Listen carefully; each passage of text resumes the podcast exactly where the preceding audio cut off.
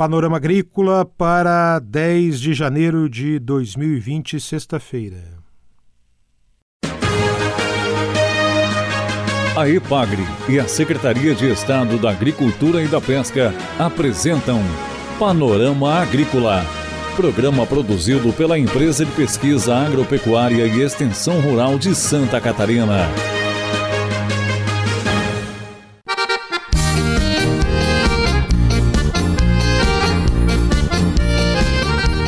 Sexta-feira de lua cheia no ar para você, nosso amigo ouvinte, está o Panorama Agrícola de 10 de janeiro de 2020.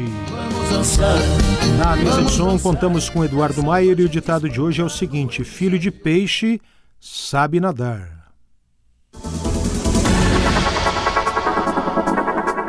Confira nesta sexta-feira aqui no Panorama Agrícola uma entrevista sobre adubação verde para o cultivo da palmeira real. Dica do dia. Receita de Ora Pronobis. Na dica de hoje, vamos aprender a preparar um pesto de Ora Pronobis. Então pegue aí papel e caneta. Vale a pena introduzir essa planta alimentícia não convencional no seu cardápio, pois as folhas da Ora Pronobis são ricas em proteína, além de serem uma delícia. E para preparar o molho de pesto com as folhas de Ora Pronobis, você vai precisar uma xícara de chá de folhas de Ora Pronobis uma xícara de chá de castanhas do Pará picadas, dois dentes de alho, sal e pimenta do reino a gosto, azeite o quanto for necessário. Repetindo os ingredientes: uma xícara de chá de folha de ora pronobis, uma xícara de chá de castanhas do Pará picadas, dois dentes de alho sal e pimenta do reino a gosto, azeite o quanto for necessário. Bata tudo no liquidificador e vá acrescentando o azeite até que fique com aspecto de pasta. Depois de pronto, você pode comer o pesto com torradinhas e batatas assadas ou usá-lo como molho em massas. Bom apetite! É hora das notícias. Vai ser realizada de novo no extremo sul de Santa Catarina a abertura oficial da colheita do arroz este ano. Agora, o município escolhido é o de Turvo. A primeira abertura oficial foi no ano passado em Jacinto Machado. Em Turvo, este ano, a Copersuca vai ser a responsável pelo evento, programado para o dia 11 de fevereiro de 2020, na comunidade de Livramento, na propriedade de Mário Valentim Besbate, localizada às margens da SCT 285 próximo ao limite de Turvo com o município de Ermo. A primeira abertura oficial da colheita do arroz em Santa Catarina foi realizada no ano passado no campo demonstrativo da Coperja, em Jacinto Machado, e teve um grande público que prestigiou o evento. A iniciativa da abertura oficial da colheita do arroz este ano é da Brasil Rice, Cooperativa Central Brasileira de Arroz, Sindarroz, Sindicato da Indústria do Arroz e da própria Copersuca. Isso no dia 11 de fevereiro deste ano. Confira a entrevista de hoje.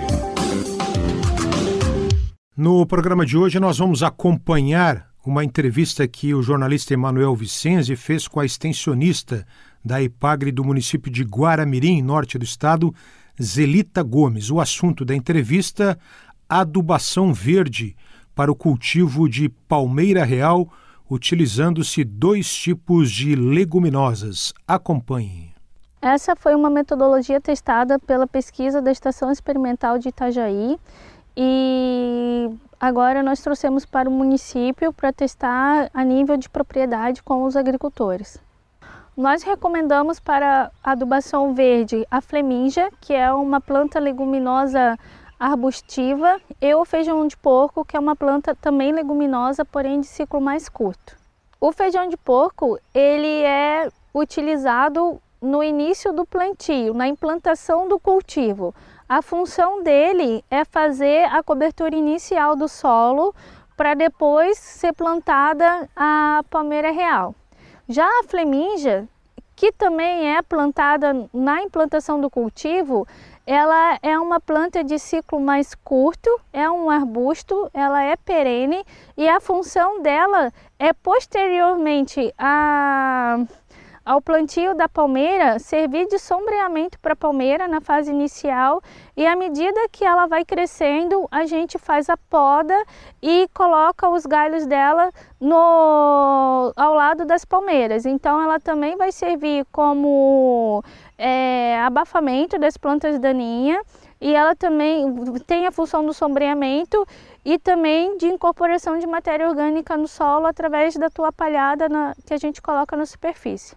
Bem, e como fazer a implantação de um plantio de palmeira com adubação verde? É, Para isso, nós temos que preparar a área, que começa com o plantio do adubo verde. No caso, se for para plantar a palmeira no, no mês de outubro, novembro, a gente começa o plantio da fleminja e do feijão de porco em julho, agosto.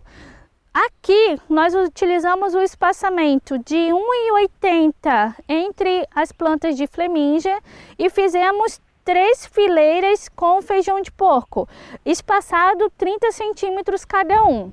Deixamos crescer o feijão de porco e a fleminja e quando foi no mês de outubro nós roçamos a, a fileira do meio de feijão de porco e plantamos as mudinhas de palmeira. Como o feijão de porco ele tem um, um ciclo curto, ele acabou morrendo e essa é a função dele, é fazer essa proteção inicial da, da planta da mato competição e morrer. É, é a função principal dele. E a partir de então, a gente tem a, o plantio da palmeira implantado. No decorrer do tempo, a muda de flemígia cresceu e nós fizemos o corte. E aqui está a palhada da flemígia que é colocada em volta da, das mudinhas de, de palmeira. Essa palhada também ela vai se decompondo com o tempo. Pode ver que ela é bem quebradiça, ela é fácil de se decompor. Então ela vai virando também adubo para as mudas de palmeira. Aqui nós estamos numa URT da EPAGRE, que é uma unidade de referência técnica. Nesse lugar já foi cultivado arroz e esse solo ele é pobre em matéria orgânica. Então, no caso, o agricultor ele quis plantar palmeira nessa área e a gente sentiu a necessidade de fazer, uh, usar essa tecnologia da adubação verde justamente para é, incrementar a adubação, a, a matéria orgânica do solo.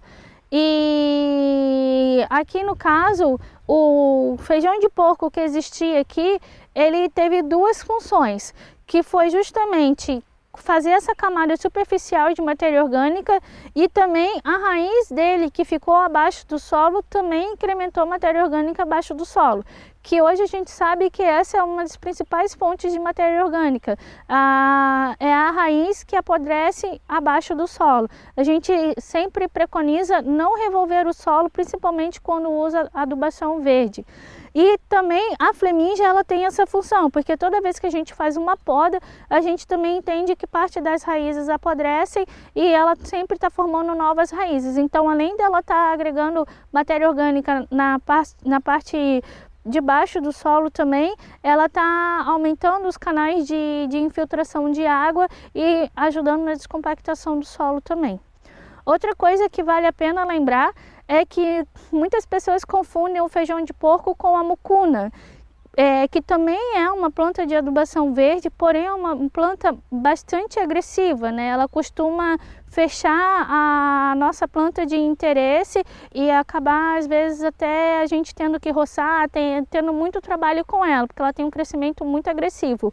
Outra vantagem da flemígia é que por ela ser uma planta perene e que aceita muito bem a poda, é, a gente pode podar ao longo do ciclo da palmeira real. E quando a palmeira real fechar essa área aqui, ela vai ficar sob sombreamento. E sob sombreamento ela não ela não vai crescer, ela não vai competir com a palmeira, ela vai ficar sempre baixinha e no dia que for feita a colheita, que aí sim ela vai receber sol novamente, ela vai voltar a crescer e aí o agricultor ele pode seguir com o ciclo dela normalmente. Então, uma vez plantado, ela sempre vai estar presente na área de cultivo da palmeira real. Essa então a extensionista da Ipagre em Guaramirim, município do Norte catarinense, Zelita Gomes, falando sobre o uso de leguminosas, flemíngia e feijão de porco para o cultivo de palmeira real. A Epagre e a Secretaria de Estado da Agricultura e da Pesca apresentaram Panorama Agrícola, programa produzido pela Empresa de Pesquisa Agropecuária e Extensão Rural de Santa Catarina.